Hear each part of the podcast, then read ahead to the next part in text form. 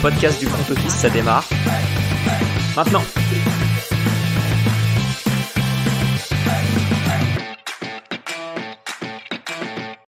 Salut à tous et bienvenue dans un nouvel épisode du front office. Ça y est, c'est le retour de la bye week. On est là pour le numéro 2, deuxième épisode de ce nouveau concept d'interview. Et qui dit interview dit invité. Et je suis très heureux d'accueillir aujourd'hui Nicolas. Salut Nico. Salut Jérôme, comment ça va? Écoute, ça va très bien. D'abord, je vais commencer par te remercier d'avoir accepté l'invitation. Ça me fait vraiment plaisir. Merci pour l'invitation. C'était, ça me fait plaisir aussi. Euh. Et puis, je vais euh, te laisser te présenter puisque tu as, euh, tu as plusieurs casquettes. Oui, plusieurs casquettes, on peut le dire. donc, moi, bon, à la base, je suis, je suis co-rédacteur en chef du site Trash Talk, donc qui traite de l'actu NBA tous les jours que vous connaissez sans doute. Et donc ça, c'est un peu ma casquette principale, si je puis dire. Mais je contribue aussi donc sur Touchdown Actu, qui est donc le site, le site numéro un, je pense, de la NFL en France, donc qui traite de l'actualité NFL sous différentes formes. Et puis, euh, comme vous pouvez peut-être le voir juste derrière, je viens de sortir euh, mon premier livre, donc les Eatles, le Broadway des Bosch, le trio qui a bouleversé la NBA. Donc, euh, c'est sorti il y, a, il y a trois semaines. Donc, voilà, c'est une petite fierté pour moi. Et voilà quoi. Ouais, félicitations. On, va, on, reviendra dessus, mais, mais quel travail que, que d'écrire un livre pour être quelqu'un qui aime beaucoup écrire. Je, je suis jamais allé jusqu'à écrire un livre, mais, mais j'imagine la, quantité de travail. Ça t'a pris combien de temps? Bah, J'ai bossé dessus quand même deux ans. Euh, donc en marge euh, bah, de ce que je fais sur Trash Talk euh, tous les jours. Donc, donc ouais, c'est un gros, c'est un gros boulot évidemment, hein, mais il y a, y, a, des hauts et des bas, mais voilà, quand on voit le bout, c'est toujours, c'est toujours un bel accomplissement, je pense en tout cas, pour ceux qui nous écoutent euh, ou qui nous regardent, vous l'avez compris, euh, il y a quand même la casquette TDA qui fait le, lien avec ce que, ce que nous on fait. Et puis, euh, un peu comme, comme avec Julie que j'avais invité lors de, la première interview, j'aime beaucoup faire des passerelles entre les différents sports américains. Ça tombe encore sur de la NBA. parce que oui, de base, je suis un, un, gros gros fan de NBA, donc forcément on peut influencer. Puis puis j'ai moins de légitimité aussi pour parler euh, baseball ou, hockey sur glace, qui sont des sports euh, que, euh, que je maîtrise beaucoup moins bien. Voilà. Comme, comme pour la première édition, si vous vous en rappelez pas, je vais rappeler le format. On va faire une première partie où on va découvrir Nicolas sous le prisme du sport, donc des petites questions sympas, toutes liées au sport, bah, pour apprendre à faire un peu plus connaissance. Puis on passera sur des questions plus liées à ton activité, ton secteur, des avis en général. Voilà, donc on part pour un voyage qui devrait durer 45 minutes à peu près. Allez, let's go alors, c'est parti. Allez, j'entame avec ma première question et forcément, en tant que nouvel écrivain, j'étais obligé de te demander quel était le premier livre de sport que tu avais lu. Le premier livre de sport? Pas simple, hein. on fait appel aux souvenirs ici. Ouais. Alors, peut-être que je pense que le premier livre peut-être de basket euh, que j'ai que j'ai pu lire euh, avant vraiment de me lancer dedans, c'est c'est le livre de Phil Jackson, euh, Eleven Rings. Ouais.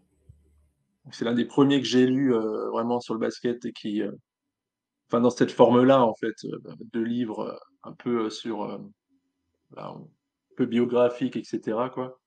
Donc euh, ça, c'est un livre qui m'avait euh, qui pas mal marqué. Et puis ensuite, bon, il y en a eu euh, évidemment beaucoup d'autres, mais mais ouais, Eleven Rings, j'avais eu, c'était un cadeau qu'on m'avait fait. je crois que c'était pour un anniversaire ou pour Noël, je sais plus, mais du coup, ça m'a mis un peu, ça m'a donné l'envie en fait un peu de, de, me lancer dans les livres de basket, etc. Donc ensuite, j'en ai lu plein d'autres et puis et puis au final, je me suis dit pourquoi pas en écrire un. T'as toujours été un, gros lecteur en général ou, euh, ou vraiment c'est ah, les livres de basket euh, Ouais, ok. Pas tant que ça à la base finalement. Et euh, en fait, c'est plus la passion pour la NBA qui m'a amené vers la lecture que la passion de la lecture pour la NBA en fait. Ouais, d'accord. Donc en fait, c'était vraiment parce que je voulais, voilà, je voulais, je voulais en savoir plus sur certains sujets, certains thèmes et cetera donc les livres évidemment, c'est une superbe source de de connaissances, quoi donc en plus de tous les articles et cetera qu'on peut lire, ben, les livres, c'est, heu, ouais, ça apporte un peu, heu, quelque chose de différent, quoi. OK, OK.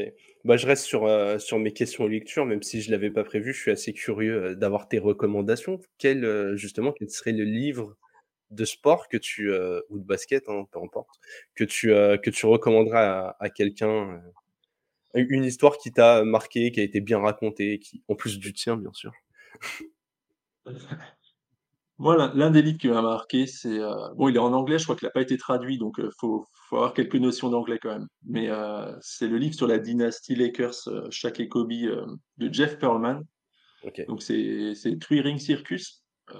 Il est sorti il y a pas si longtemps que ça, je crois qu'il est sorti en 2020 et qui raconte, qui revient du coup un peu sur la période, Lakers, de 96 à 2004 du coup ouais, et qui, est super bien raconté, il y a plein d'anecdotes, puis, heu, en plus, évidemment Shaq et Kobe, c'était, heu, quand même deux trois trucs à raconter quoi. Donc heu, ouais, mais je recommande vraiment ce livre, qui est vraiment super quoi. Donc si vous avez des notions d'anglais et que vous êtes fan des Lakers ou même juste fan de NBA, bah, en fait, allez-y, foncez quoi.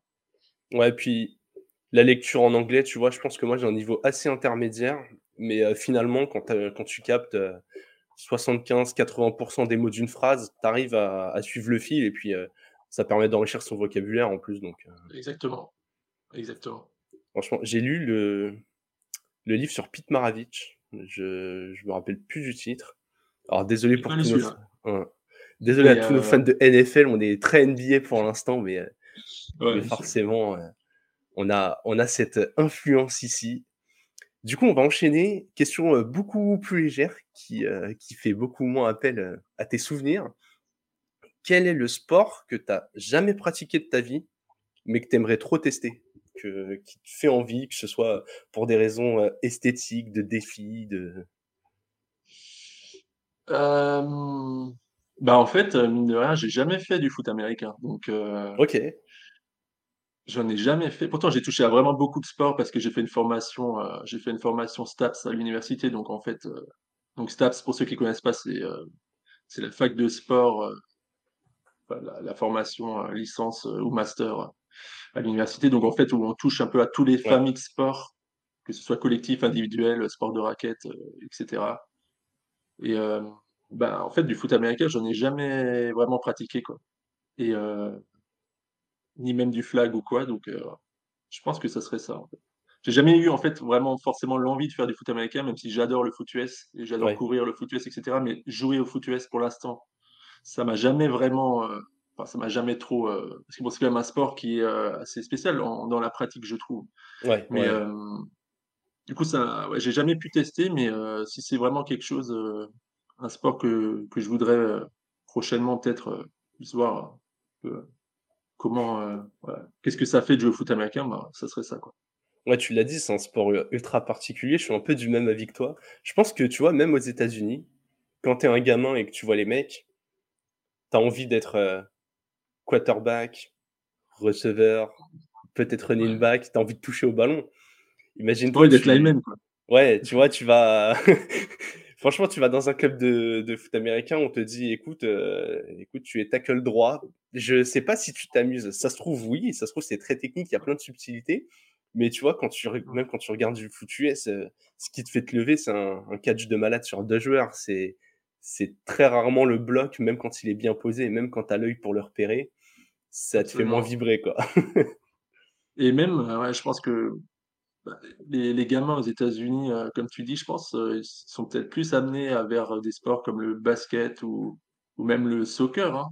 Je pense qu'ils évoluent pas mal parce qu'il y a aussi cette notion, Comme dit, dans le foot américain, c'est très spécialisé et ouais, cetera, heu, voilà, il y a des postes qui sont pas forcément fun et tout et pour des gamins, c'est peut-être pas le mieux, quoi. Donc ouais. ouais. Même même au basket, du coup, heu On on on on en a on en a parlé un peu, un peu en en off lors de nos premières discussions, mais c'est vrai que là où au foot US, tu même un QB par exemple, il joue qu'en attaque, tu tu le juges que sur ce qu'il fait là. Tu as d'autres sports où tu es autant en attaque qu'en défense et c'est Mmh vrai mh. que en tout cas, de notre point de vue, heu, d'Européens, je pense qu'on voit le sport un peu comme quelque chose où on on n'est pas dans le spécifique, quoi. C'est ça. On aura l'occasion de, de, revenir là-dessus un petit peu plus tard. Est-ce que tu as un film de sport que tu pourrais regarder en boucle hein, Ou à chaque fois que tu le regardes, il, toujours il t'arrache le petit sourire ou il te met le petit frisson bah, il y, a, y a Remember the Titans euh, avec Denzel Washington, du coup, qui, qui m'avait bien marqué et que j'ai regardé peut-être euh, à plusieurs reprises. Et après, moi, je suis plus documentaire de sport que, que film, en fait. Ok. Euh, bah, écoute, enchaînons. Le documentaire que tu as le plus apprécié bah, Il y a eu The Last Dance récemment, évidemment, que tout le monde connaît, je pense. Andy Party, tout ça, qui, qui était vraiment super. Comme autre documentaire, euh, et aussi le documentaire, souvent c'est la série ESPN 30, euh, Sully for Sully, pour ceux qui connaissent. Euh, il y en a pas mal sur le foot américain d'ailleurs aussi. D'ailleurs, j'ai pu voir celui sur les Miami Hurricanes. donc là, c'est de la NCAA du coup, mais les Hurricanes des années 80 qui, euh, qui était une équipe vraiment marquante euh, de l'époque. Et c'est en deux parties, je crois. Et euh, pareil, c'est un super docu pour ceux qui s'intéressent un peu au, foot universitaire. Il y a eu aussi le documentaire sur Dennis Rodman, pareil, de d'ESPN. Ah, quel personnage qui, est, qui est sorti. il est assez récent, je crois. Mais Dennis Rodman, évidemment, personnage très atypique et euh, très intéressant du coup. Et donc voilà. Après, il y en a, voilà, j'en ai vu pas mal quand même euh, des, reportages. Il y en a même sur YouTube hein, qui ont été mis euh, mm. en entier. Donc pour ceux qui veulent voir. ouais. Bah là, ça va être, ça va être une mine d'or pour vous que vous soyez fan de NFL, de, de NBA ou, ou, même d'autres disciplines qui seront bientôt en, en, pause. Mais là, on va arriver sur le creux, en tout cas, pour ceux qui, aiment le foot américain et la NBA, où il y aura bientôt plus de matchs. Hein.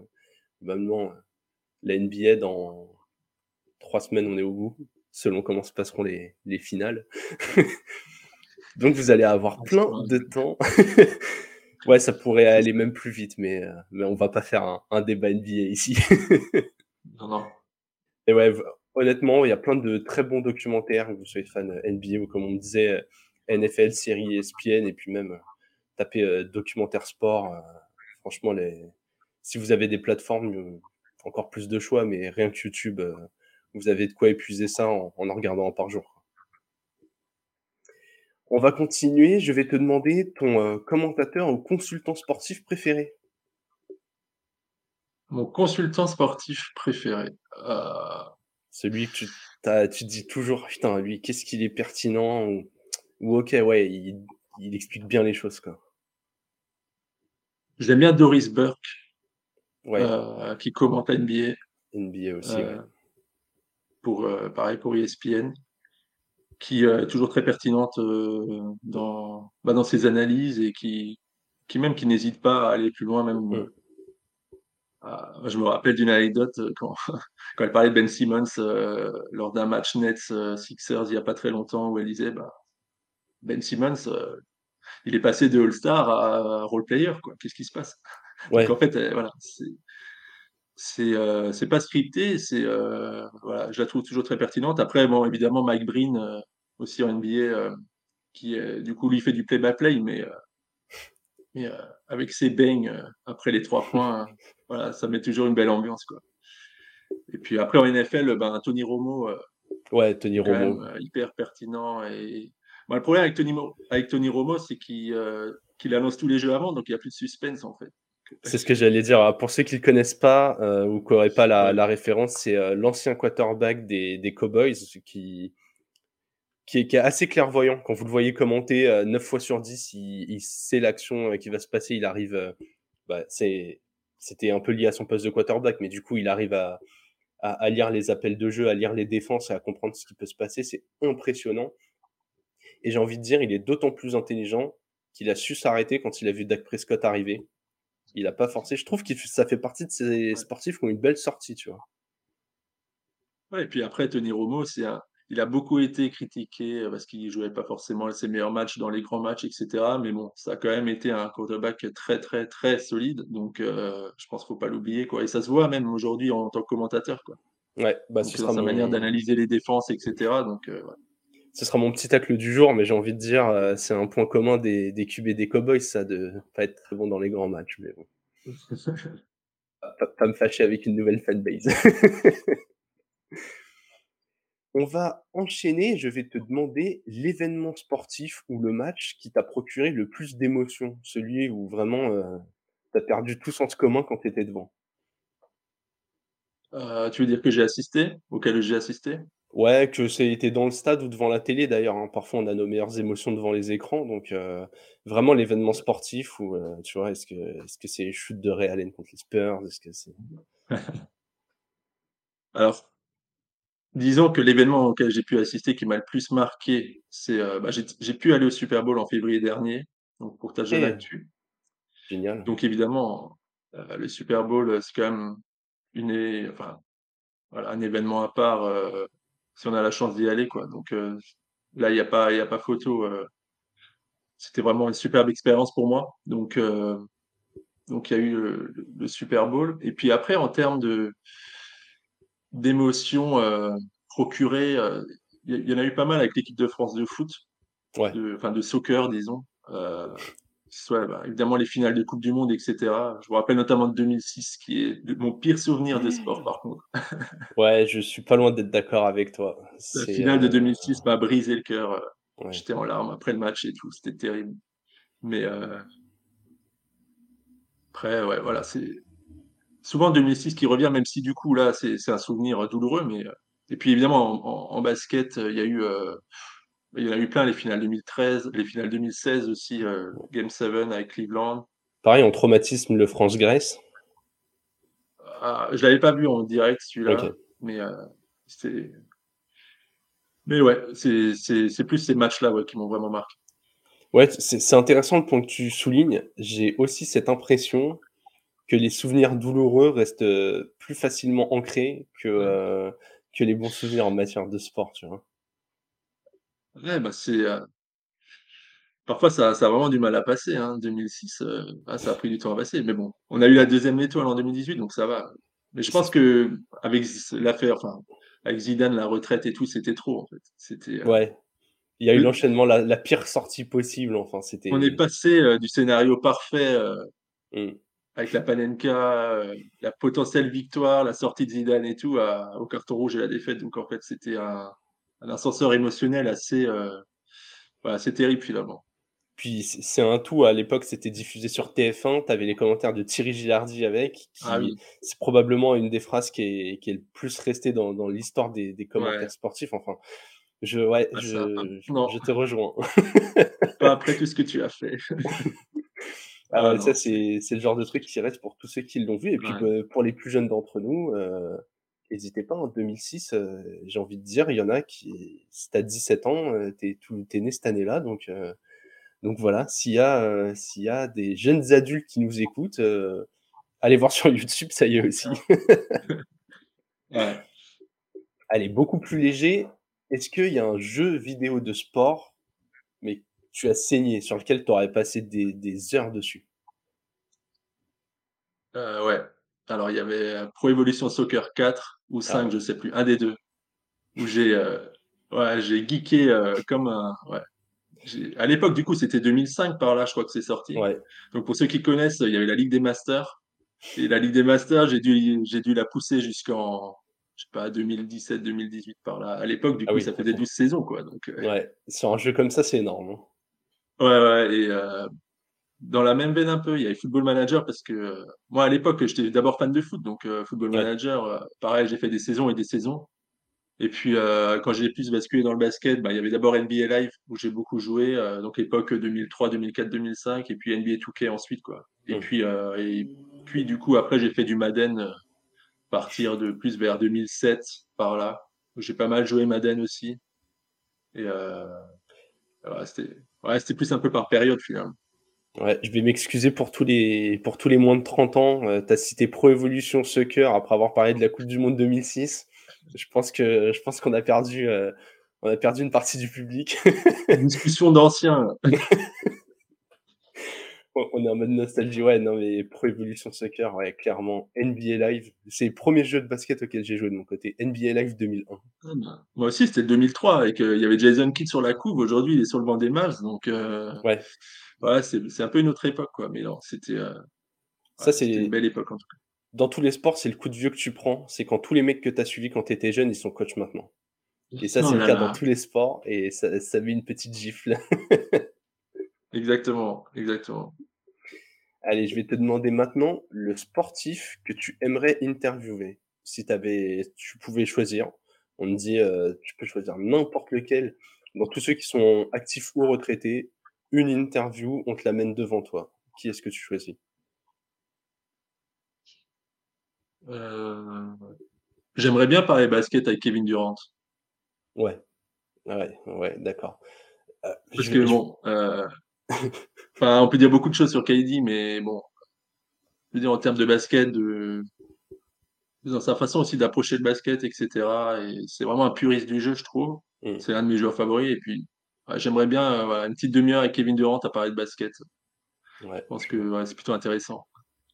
Ouais, encore une fois, désolé pour les fans de, de, NFL, mais euh, Durant, c'est la maîtrise des fondamentaux d'un sport poussé à l'extrême, je trouve. C'est incroyable. Ouais, je suis assez d'accord avec ça. C'est euh, en termes de, ouais, de fondamentaux et juste de maîtrise individuelle du jeu, en fait, bah, c'est assez l'eau du panier, quoi. Et, euh, et puis même sa, ouais, sa vision du jeu, etc. C'est pas, euh, hmm. c'est quelqu'un qui, voilà, qui a toujours voulu un peu, comment dire, aussi, explorer d'autres facettes de son propre jeu. Et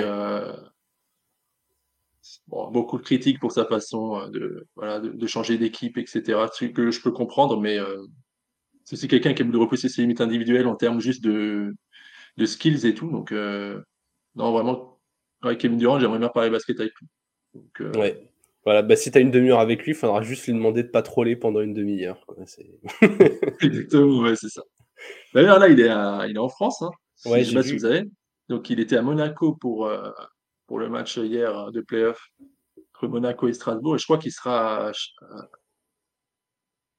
à, Paris, enfin pour le match, le potentiel dernier match de Victor Mbanyama ce soir contre Cholet, euh, le Game 3 des playoffs. Je crois qu'il sera là-bas aussi. Donc, euh, malheureusement, moi, j'y serai pas, mais.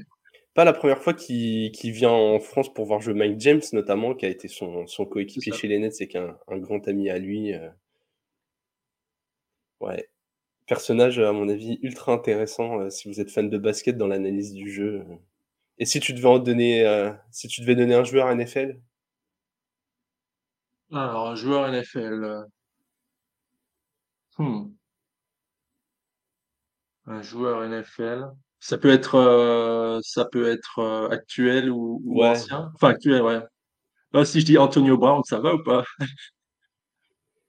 honnêtement, why not? Euh, J'ai envie de dire, nous, ici, on n'a on a aucun tabou. Donc, euh, pareil pour ceux qui suivraient la, NFL depuis pas très longtemps, euh, receveur comme fraîchement retraité, ça date d'il y a quoi? Son dernier match il y a trois ans Deux ans, trois ans Antonio Brown, bah ouais, bah depuis qu'il a un peu pété les plombs avec les Buccaneers, c'était la saison 2000. je crois que c'était la précédente, pas celle-ci, mais je crois la précédente. Ouais, 2020-2021, sur le début de saison, quelque chose comme ça.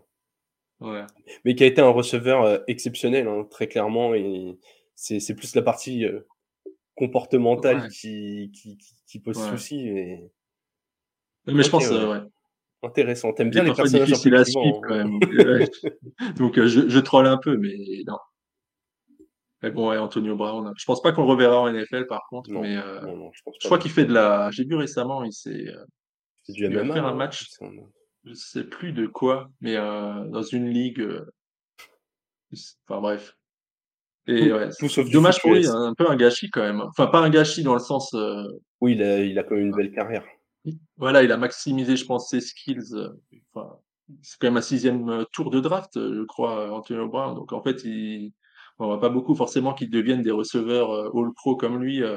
Voilà, il était vraiment exceptionnel. Mais ouais, évidemment, après, sa carrière a, a bien déraillé, quoi. Il n'y a que chez les Steelers que ça marche. Ils vont chercher un receveur n'importe où. Tous les ans, ils en ont un qui fonctionne bien. Écoute, on va continuer, heu, sur les avis, heu, clivants. Est-ce que tu préfères marquer un shoot au buzzer du game 7 des finales ou mener le drive de la victoire au Super Bowl?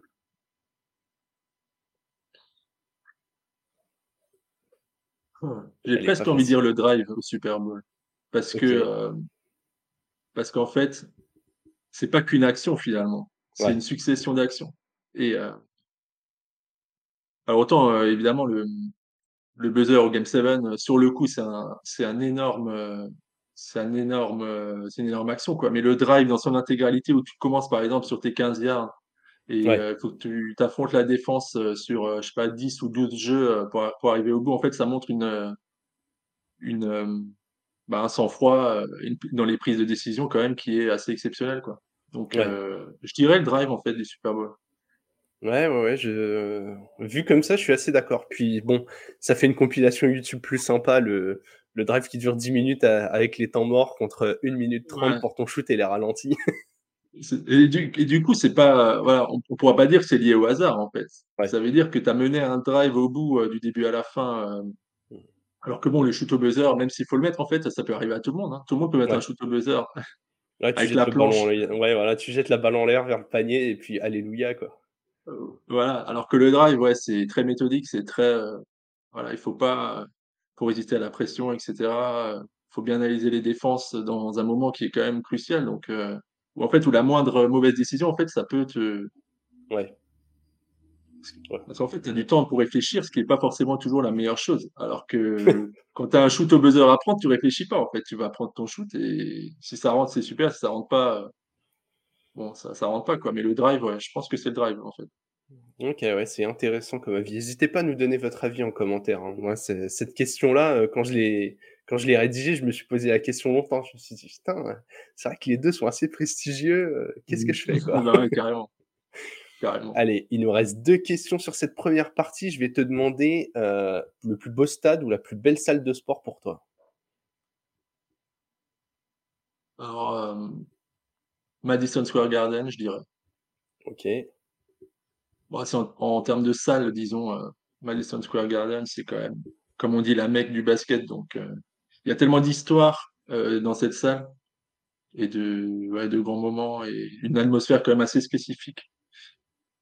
Donc heu, donc je dirais Madison Square Garden, heu, en termes de salle et en termes de de stade, bon là, pour le coup, pour la NFL, heu, je dirais Lambeau Field. Donc heu, pareil, heu, on sent tout de suite qu'il y a une atmosphère. J'ai jamais eu la chance d'y aller, mais bon, il y a quand même on sent qu'il y a une atmosphère spéciale et et c'est ouais, c'est un stade, heu moi j'adore voir les matchs à Lambeau Field, même sur, derrière mon écran, en fait. C'est, Ouais. c'est vraiment super et j'ai j'ai j'aime bien aussi le Superdome, heu, de la Nouvelle-Orléans. Stade fermé, du coup, je sais qu'il y en a qui qui aiment pas trop les stades fermés, mais pareil, l'histoire du Superdome, heu, avec l'ouragan Katrina Et et l'ouragan, cetera ouais. de l'époque, un peu le symbole de la renaissance de la ville et tout, en fait, heu, Mmh. ça ça m'a toujours un peu marqué donc et puis même de l'extérieur, quand on regarde le Superdome, voilà, ça se voit, enfin, c'est un dôme, mais voilà, c'est Ah visuellement aussi, ça marque, quoi, je trouve ouais. donc heu Perso, moi, je suis convaincu, je suis un grand fan des stades fermés, genre, une ah, une composante aléatoire comme le vent.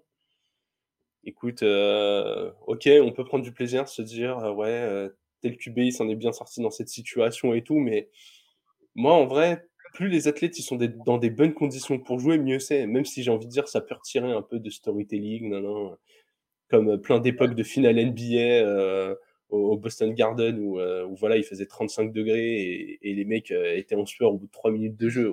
OK, c'est bien pour le storytelling, mais est-ce que c'est bien pour le arbitre basket? quand même Qui est tombé dans les qui est tombé dans les pommes à la mi-temps, hein, je rappelle, dans ce match-là.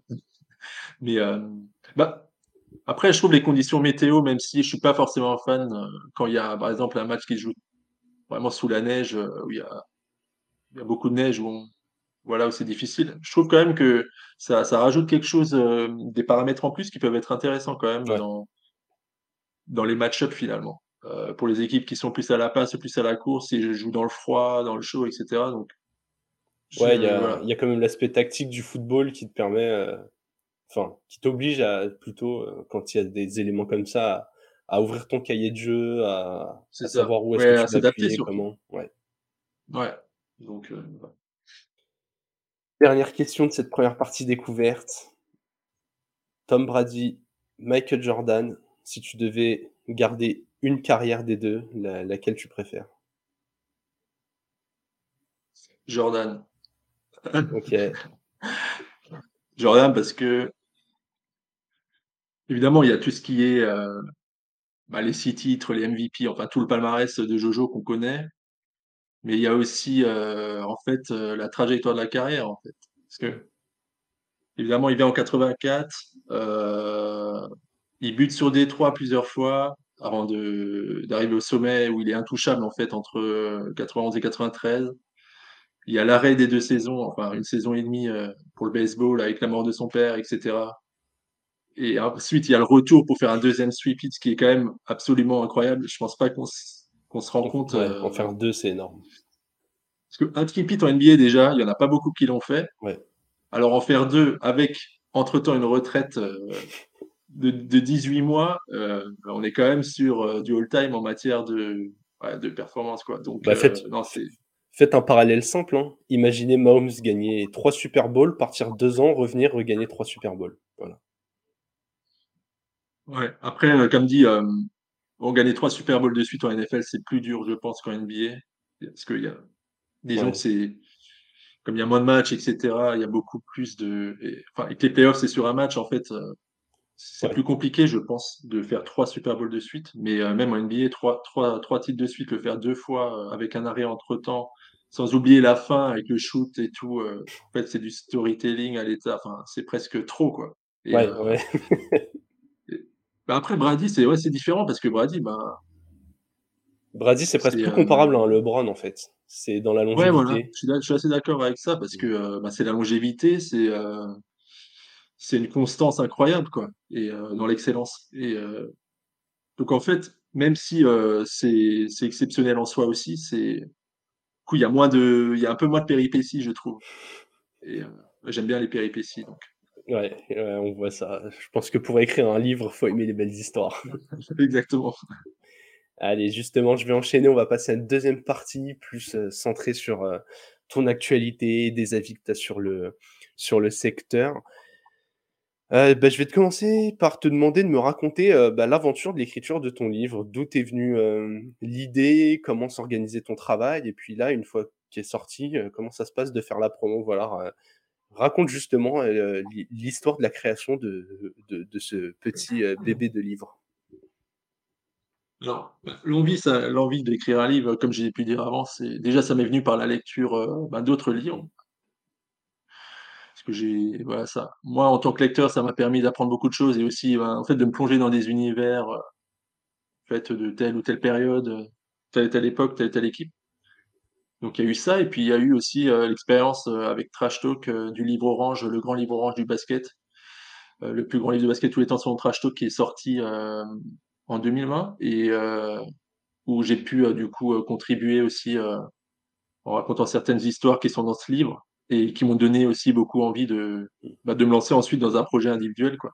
Parce que, j'ai pu, j'ai pu goûter un peu à ça et du coup, je me suis dit: «Bah, pourquoi pas, pourquoi pas écrire un livre sur une période ou une équipe qui t'a qui t'a marqué?» donc heu, pour moi, c'était vraiment les, bah, les Heatles, heu, de Miami, heu, début des années 2010 et donc comme en termes de de contenu là-dessus, il y avait quand même beaucoup de choses à raconter, je me suis dit: «Bah, pourquoi pas se lancer?» et puis finalement, je me suis lancé. Pareil, c'était, ben, du coup, il y a à peu près 2 ans, 2 ans et demi et puis j'ai j'ai pu faire ça en marge, du de mon travail, au quotidien sur Trash Talk, quoi. Et et comment s'est organisé, heu, t ton travail de recherche? Donc forcément, tu étais passionné par cette équipe, il y avait des choses, heu, que tu avais en tête, des anecdotes que tu avais pu entendre, mais heu, Mmh. tu es es es allé trouver quelques anecdotes vraiment, heu, pas pas très connues, heu, pas très connues du grand public, puis il a fallu, agencer tout ça intellectuellement. Comment comment s'est construit, voilà, ta réflexion sur le sur le fil conducteur de ce livre? alors déjà, à la base, j'avais pas mal de connaissances sur cette équipe-là parce qu'à l'époque, heu, donc 2010-2014, heu, quand j'étais étudiant, j'ai pu j'ai beaucoup suivi cette équipe. En fait, j'étais, devant les matchs tous les enfin, toutes les nuits et cetera, donc il y avait déjà beaucoup d'éléments, en fait, que j'avais en tête, qui m'avaient marqué, en fait, que ce soit en termes de, bah, de l'histoire de cette équipe-là, mais aussi, voilà, des petites anecdotes que les gens ne connaissent peut-être pas forcément, quoi. Donc tout ça, déjà, j'avais, voilà, des connaissances. Ensuite, bah, j'ai fait évidemment un travail de recherche, bah, en fait, sur, du début, de cette période-là jusqu'à la fin, en fait, il y a vraiment beaucoup de choses qui ont été écrites et cetera, documentées là-dessus à l'époque. Parce qu'en fait, c'était une c'était l'équipe qui était la plus suivie peut-être, en termes de ouais, c'était c'était un peu la folie, quoi. Il y avait il y avait vraiment il y avait des journalistes qui étaient sur place, en fait, juste pour suivre cette équipe-là, en fait, ce qui n'arrivait jamais, hein, enfin, ce qui des journalistes d'ESPN, en fait, qui sont nationaux à la base et qui, en fait, ils ont été, voilà, ils ont été, ils ont été à Miami, pendant 3 ou 4 ans juste pour suivre cette équipe-là. Donc en fait, il y a eu beaucoup de contenu et et beaucoup de ouais, de d'articles et cetera qui ont été écrits là-dessus. Donc moi, en plus de mes connaissances, bah, je suis allé, me documenter, pour, pour bien m'assurer de d'avoir absolument tous les éléments de cette équipe-là, et ensuite, bah, il fallait organiser évidemment, la structure du livre. Donc, j'ai structuré le livre un, peu de deux façons. Déjà, chronologiquement, je pense qu'il fallait. je pense que l'aspect chronologique est, important pour cette équipe-là, dans la manière où elle s'est construite et comment elle a pu évoluer ensuite au fur et à mesure des années, parce que bah, quand on raconte la story d'une équipe, je pense que c'est difficile d'échapper à la chronologie, quoi. Donc, il y, a eu ça. Mais pour pas pour pas que ça soit redondant non plus, ben j'ai j'ai aussi voulu faire des petits focus sur des sur les personnages en fait qui font cette équipe là quoi. Donc de Pat Riley à Eric Spolstra et LeBron, Wade Bosch et les différents joueurs en fait. Souvent il y a des histoires intéressantes dans l'histoire globale en fait. Et donc j'ai aussi voulu raconter ça. Donc c'est un peu comme ça que j'ai construit le livre. Et puis ensuite bah ouais, il fallait écrire quoi. Écrire encore et encore. donc enfin une fois qu'on a la structure quand même, c'est plus facile parce qu'on sait où on va. Même si, euh, ouais, parfois, bah, il y a des blocages, il y a des, euh, on ne sait pas trop comment raconter telle ou telle anecdote ou, quoi. Donc, euh, mais non, ça c'est, voilà, il faut s'accrocher et puis au final, on y arrive, quoi. Ok. Et derrière, tu arrives au bout du, arrives au bout du script. Raconte un peu les, les, coulisses de passage, passage en impression, promotion. comment s'orchestrent ces éléments-là? Là, déjà une fois, euh, nous on a la chance, enfin j'ai pu avoir la chance, euh, comment dire?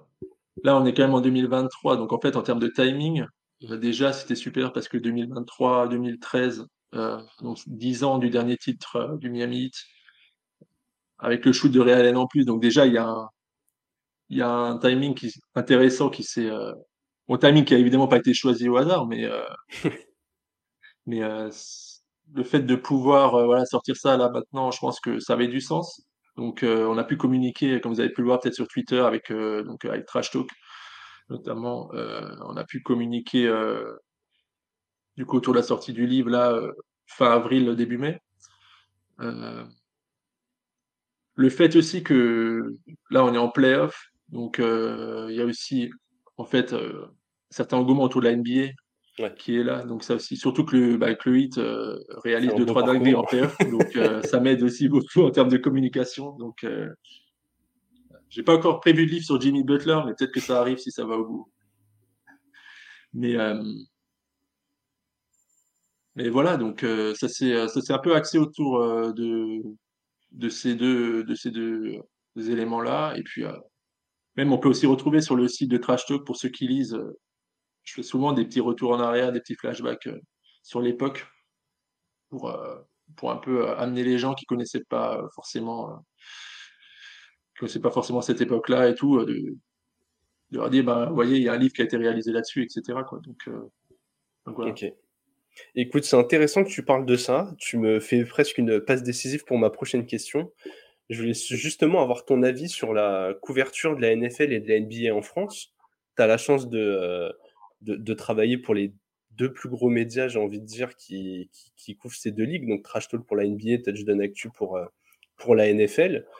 Quelles similitudes et différences tu vois, heu, ouais, dans la couverture des 2 ligues, dans ton même dans la façon dont tu, heu, racontes les histoires autour de ça?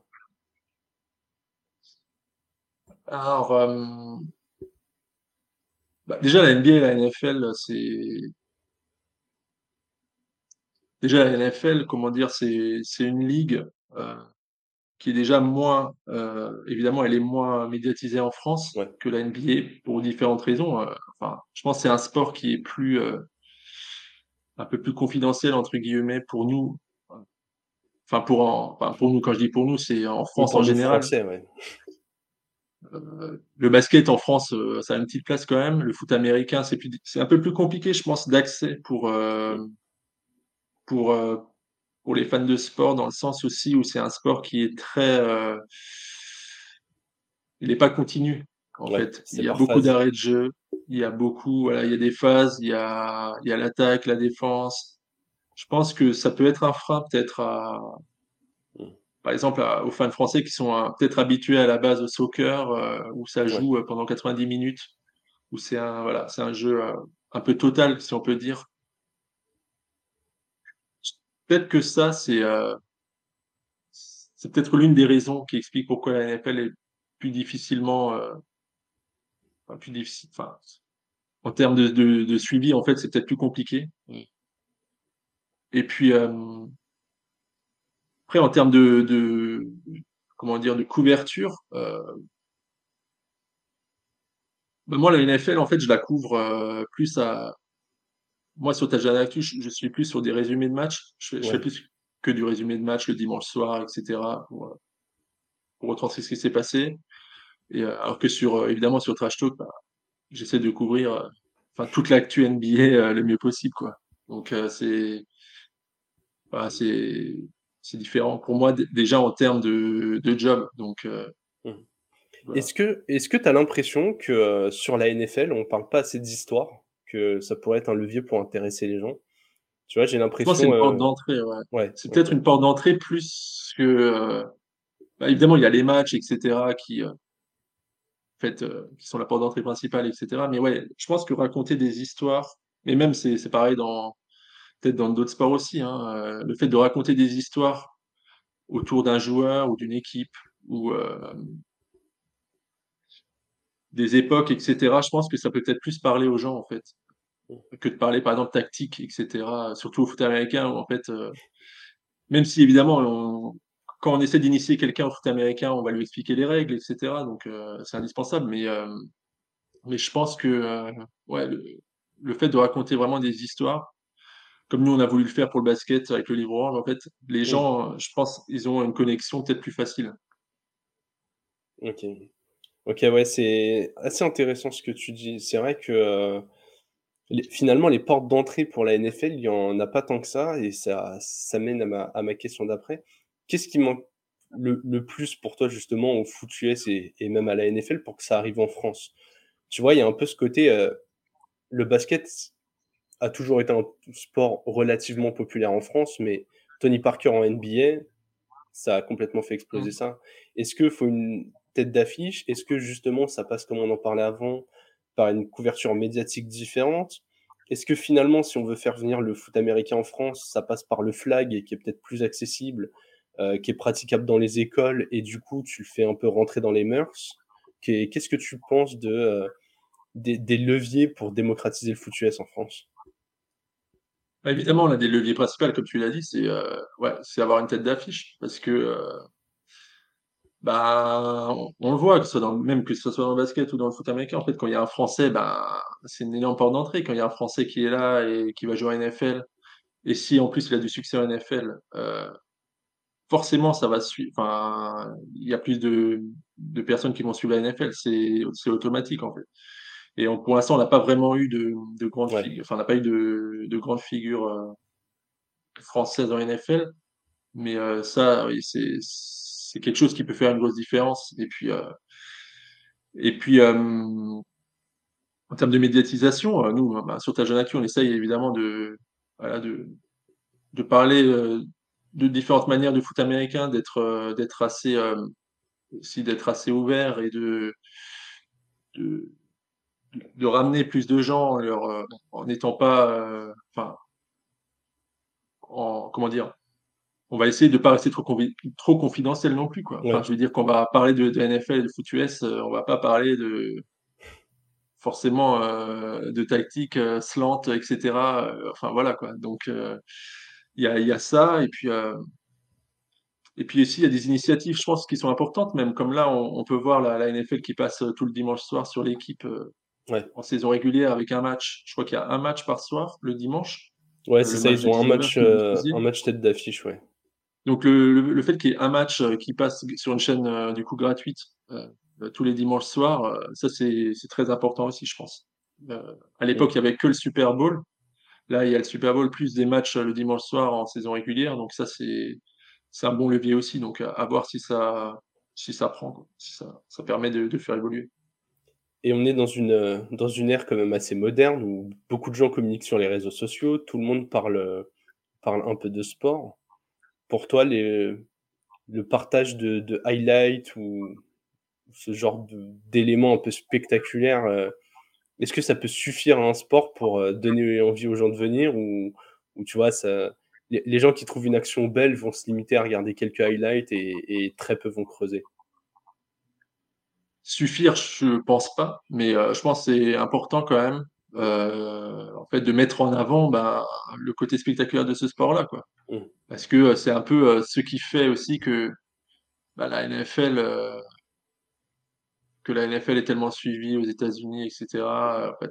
Et évidemment, des raisons, c'est le côté spectaculaire de ce sport-là que d'autres sports n'ont pas forcément, quoi et qu'il faut, qu'il faut, je pense, mettre en avant, après, comme dit, c'est un ensemble, je pense. C'est, il y a vraiment différents leviers, comme tu as pu le dire, à mettre en avant et aujourd'hui en France, bah, le foot US, c'est pas, c'est pas ancré dans la culture sportive, Ouais, pas vraiment ancré dans ça voilà, ça progresse, mais on peut pas dire que c'est ancré dans la culture sportive, française, quoi. Mais c'est aussi important, par exemple, d'a d'avoir, Paris, qui va avoir une équipe, de, c'est pour quelle ligue d'ailleurs? C'est la ligue la européenne, c'est E ELF, je crois, voilà. le le le sigle. Donc ça aussi, c'est ça passe aussi par là, quoi, d'implanter sur, le territoire, bah, voilà, une équipe, comme à Paris, voilà, ça et potentiellement, si un jour je pense ça aussi, c'est très important, c'est d'avoir un match NFL à. Paris, quoi. Ouais, Je pense ouais, bah, ça évident, on donc heu on ça ça se rapproche de plus en plus, hein. On a Londres, on a Francfort, genre, heu, là, es oui, à même en voiture, tu es à tu es à 5 heures de pouvoir accéder à un match. C'est vrai que le le jour où tu en auras un à Paris, je sais ça a déjà été évoqué. Est-ce que ça va être dans les dans les cartons? Pour quand?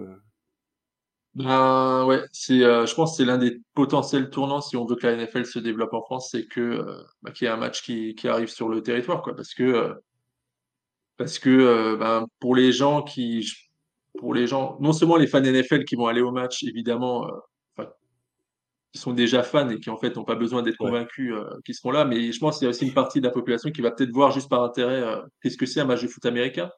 Bah, en fait, ces gens-là, peut-être que, bah, il y aura des initiés qui vont suivre, quoi. Parce que, l'ambiance, heu, le côté spectaculaire et cetera, heu, en fait mais après c'est pas, ça peut pas être forcément un one shot, quoi, si on peut dire. Parce que, ouais, si on a un événement comme ça, oui, sur le coup, il y aura le stade qui sera rempli, mais est-ce que derrière, ça va suivre? ouais, Voilà, ouais, non, je suis assez d'accord avec toi. En plus, tout miser sur un événement, c'est aussi prendre le risque que si l'organisation est un peu moyenne, les gens soient juste déçus et et s'arrêtent là-dessus. Enfin, les événements à. Paris, on sait que c'est pas Ce serait pas toujours, la heu première fois. ouais, Ouais. voilà. Il y a aussi il y a aussi ouais. Non, je je voulais dire aussi qu'il y a souvent certains sports qui arrivent à progresser en France aussi, c'est lié à des résultats sportifs des équipes, Ouais, l'équipe de France et cetera et en fait, les compétitions internationales en foot américain ne sont rarement, enfin, il y a l'équipe de France et cetera, il y a des compétitions, mais elles enfin, c'est c'est pas couvert. par exemple, si on prend d'autres sports, heu, le hand et tout, qui ont eu une génération, heu, qui ont gagné plein de titres et qui ont aussi aidé à faire avancer le handball le le handball, par exemple. Alors, le foot américain, c'est pas tout à fait comme ça que ça se passe finalement. Ouais. Mais ça, c'est après il y a deux il y a d'autres barrières là-dessus. J'ai presque envie de dire, heu, le basket a la chance d'être ultra populaire, sinon les championnats du monde, tout le monde s'en foutrait, surtout si les Américains venaient pas avec les, avec les titulaires, entre guillemets, quoi. Parce que finalement, le championnat du monde de foot US, t'as pas de joueur NFL. Ouais. Et ça en fait un truc ultra confidentiel, vu que globalement, le foot américain, euh, pour ceux qui suivent que la NFL, c'est donc énorme aux États-Unis, forcément. En Europe, c'est fort en Allemagne, c'est fort en Autriche, c'est fort en France, parce que tu as parlé de l'équipe de France de foot US. Depuis quelques années, elle a des résultats, même chez les jeunes. Enfin, mmh maintenant, en équipe nationale, ça arrive à concurrencer. Mais il n'y a aucune couverture de ces événements-là. Et pour une fois, c'est pas la faute que des médias français. Il y a un désintérêt pour les compétitions internationales de, foot américain. C'est ça. Et du coup, euh, en fait, tous les plus gros leviers, finalement, ne sont pas.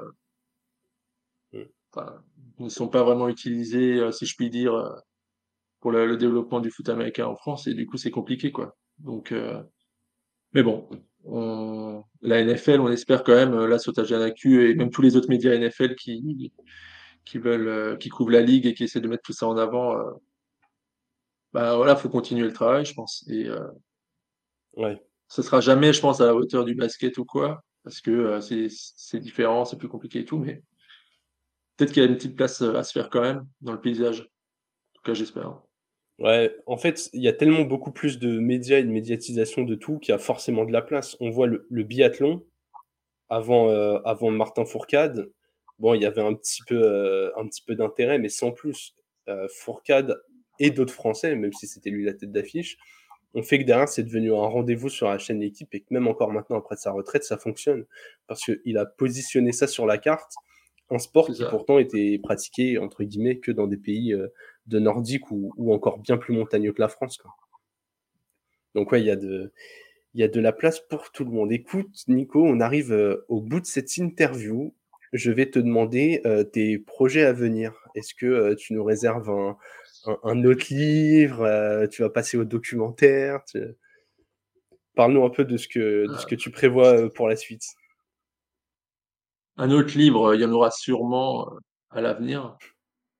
J'ai pris goût, donc euh, il y a peut-être, euh, il y en aura peut-être, il y en aura sans doute d'autres, hein, je sais pas, on verra, mais c'est des projets comme ça qui, qui pour moi me donnent envie, en tout cas, dans, voilà, de, de poursuivre là-dedans. Et puis après, non, après c'est surtout à continuer toujours ce que je fais là avec avec Trash Talk, etc.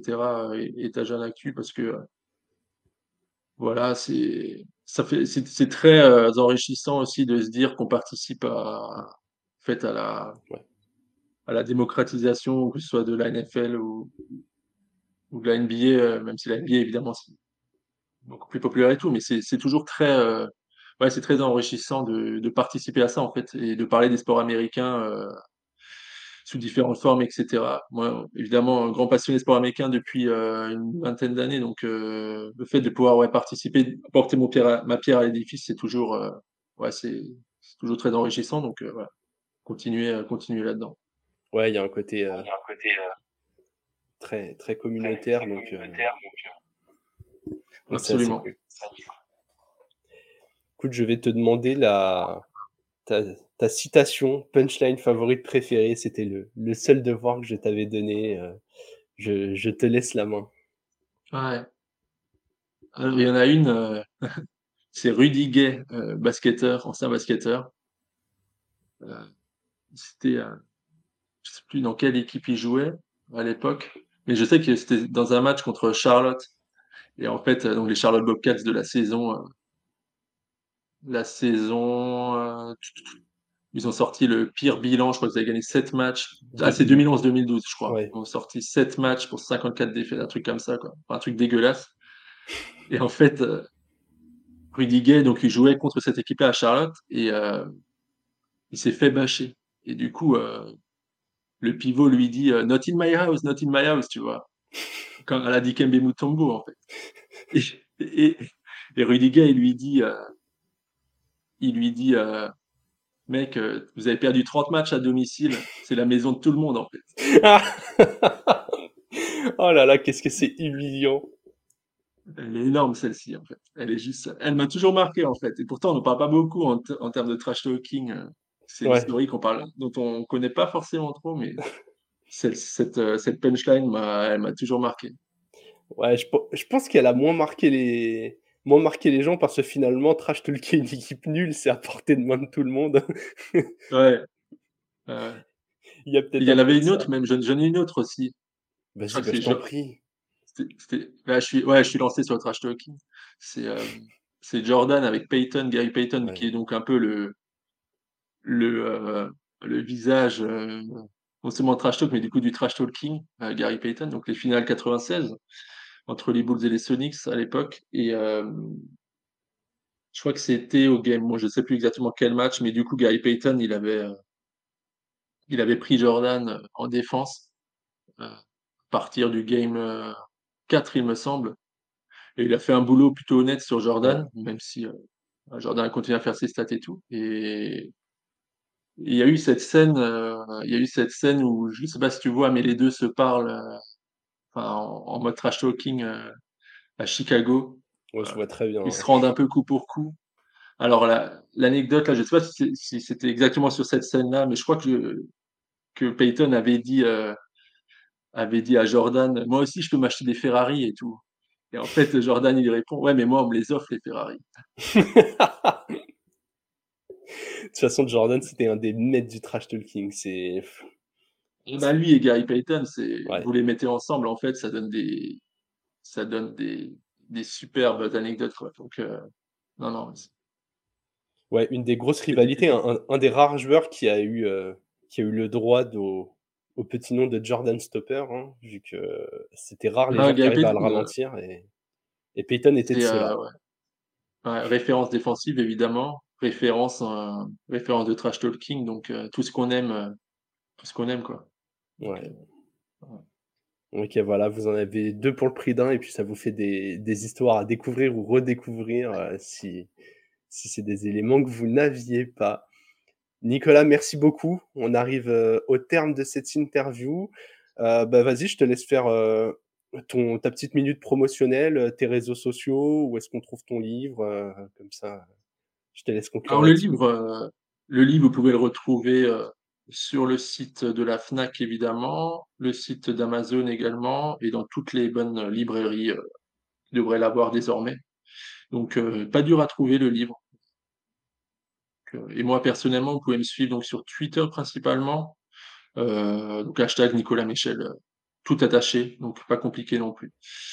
Donc, euh, donc voilà. Voilà, de toute façon, les gens pourront retrouver facilement ton Twitter puisque bah, on, le, met dans nos tweets pour annoncer l'épisode et, et, le tweet qui ira avec la sortie de cet épisode. Donc voilà, n'hésitez pas à, suivre Nicolas, hein, surtout si vous aimez les sports américains, vous serez très très bien servi. N'hésitez pas à nous dire euh, en commentaire de la vidéo sur YouTube ou sur les plateformes si vous nous écoutez en podcast ce que vous avez pensé de l'épisode, qui est-ce que vous aimeriez voir éventuellement en invité. On se retrouvera euh, bah, très rapidement, probablement avec Alex pour un, pour un prochain épisode, euh, puisque la, la Game Zone était il n'y a pas si longtemps et, et la prochaine bye week n'aura lieu que le mois prochain. D'ici là, on vous souhaite une bonne fin de journée et vive le football.